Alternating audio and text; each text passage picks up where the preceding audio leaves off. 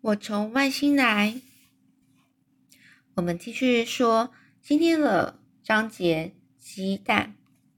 上次说到最后，是我牵着米家的手一起出门。我们爬上屋前的一座小山丘，坐在一个石堆旁。这个石头是好久以前我跟爸爸一起堆出来的地标。爸爸和妈妈总是把这个小山丘称为圆丘。从这里往下看。可以看到我们的家，向远处看过去，就可以看到海岸线外的珊瑚礁和小岛。海鸥不时的在空中盘旋，还放声尖叫。不过这也没关系，因为如果米迦突然大声哭闹起来，正好可以盖过它的声音。我们坐在小海湾上头的这个石头桌上，我曾经告诉米迦海洋和地球进化的事情。现在轮到他来告诉我，他们那个星球上的生命是怎么回事。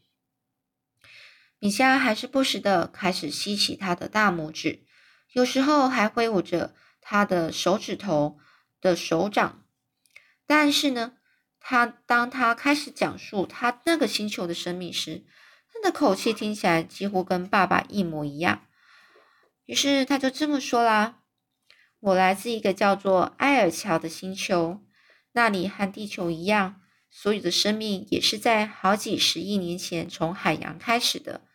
当时究竟发生了什么事情，没有人知道。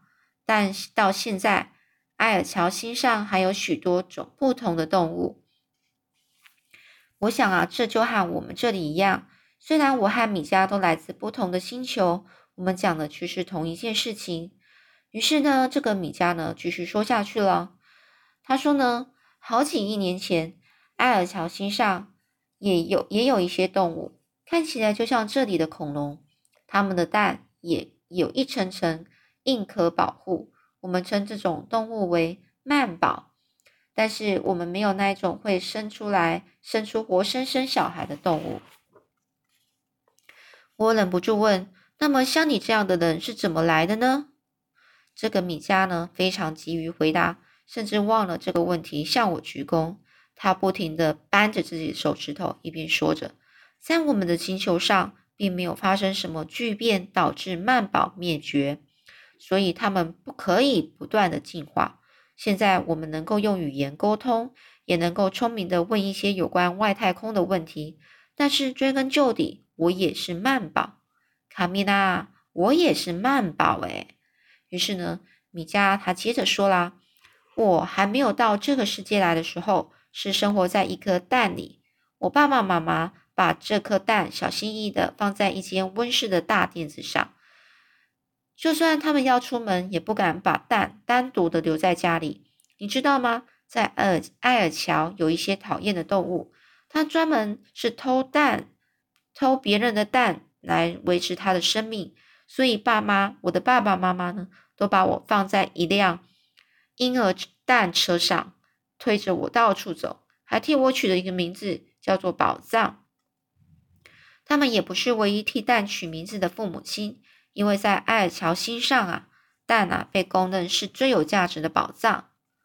我跟米迦几乎讲了一整天的话，但是直到现在我才知道米迦是如何出生的。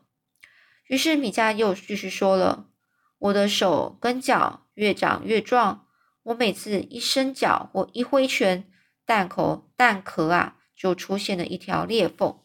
而在这个时间啊，几乎所有的亲戚都会围着这颗蛋，目不转睛的一直盯着盯盯着它看。我深深的吸了一口气，又悠悠的吐了出来。我就大叫说：“然后，然后你就从蛋里爬出来的吗？”他就点点头。于是又继续说，这一段记忆我已经忘得差不多了，但是我还记得一一出蛋壳就被这个强烈的阳光照得睁不开眼睛，在蛋壳内的生活几乎完全是暗的，也没有什么声音穿透进去。或许躺在里面唯一能够做的事情就是吸大拇指。卡米拉，你你有在听吗？我发现米迦说的每一句话都让人震惊啊！而且非常神秘。事实上，他所说的这一切，并不不比我说的地球进化或弟弟出生更神秘。现在我终于了解为什么米迦会觉得哺乳类动物那么难以理解。但是最奇怪的事情还是我们两个，为什么我们的背景这么南辕北辙的两个人，最后会这么像呢？南辕北辙的意思就是，呃，就是差别非常大。也就是说，这种背景就是他们出生的地方是这么大的不一样的地方，但是为什么他们两个会这么像呢？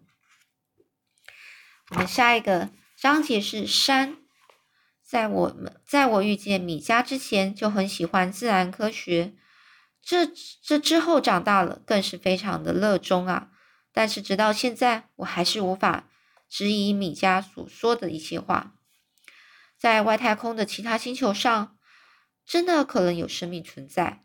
如果真是如此，如果真的是这样的话，在这些星球上，当然也可能从非常微小的植物或动物，然后变成。更复杂的生命哦。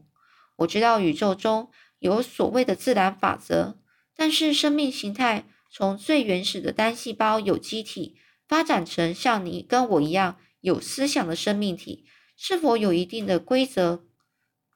规则就有是不是有一定的规则呢？我也相信米迦对于几万年前发生活在地球上的恐龙也提出了一些重要的观察。现在有很多人，很多人呐认为，因为有一颗巨大的太空陨石撞到地球，才导导致恐龙灭亡。当然啦，发生这种事情的几率，差不多和中乐透、中乐透的几率是一样小。但是如果没有发生这样的事情，恐龙一定会一直演化下去。也许今天就是恐龙的后代去主宰着整个地球。建造城市、太空船、医院、电脑、大学和体育馆等等，但是这一颗颗陨石却造成地球环境的巨变，导致恐龙灭亡。于是，其他的生命呢就替就是继续，所以才会轮到哺乳类的后代登陆月球。爬虫类已经在这场竞赛中输了先机了，输了先机就是机会了。而米迦就继续说了：“到了一个陌生的星球访问，最大的好处就是让你更了解自己的星球，因为每一个星球都有自己的优点，当然也有自己的缺点。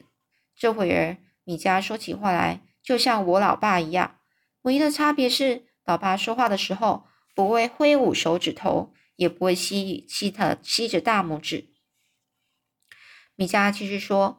如果生活在这险峻陡峭的山中，最重要的事情呢，就是成为一名优秀的登山人。如果生活在平原上，最好是优秀的赛跑选手。如果生活在这个弱肉强食的社会，又打不过别人，那么让自己尝起来很恶心的也会有所注意，最好是有毒。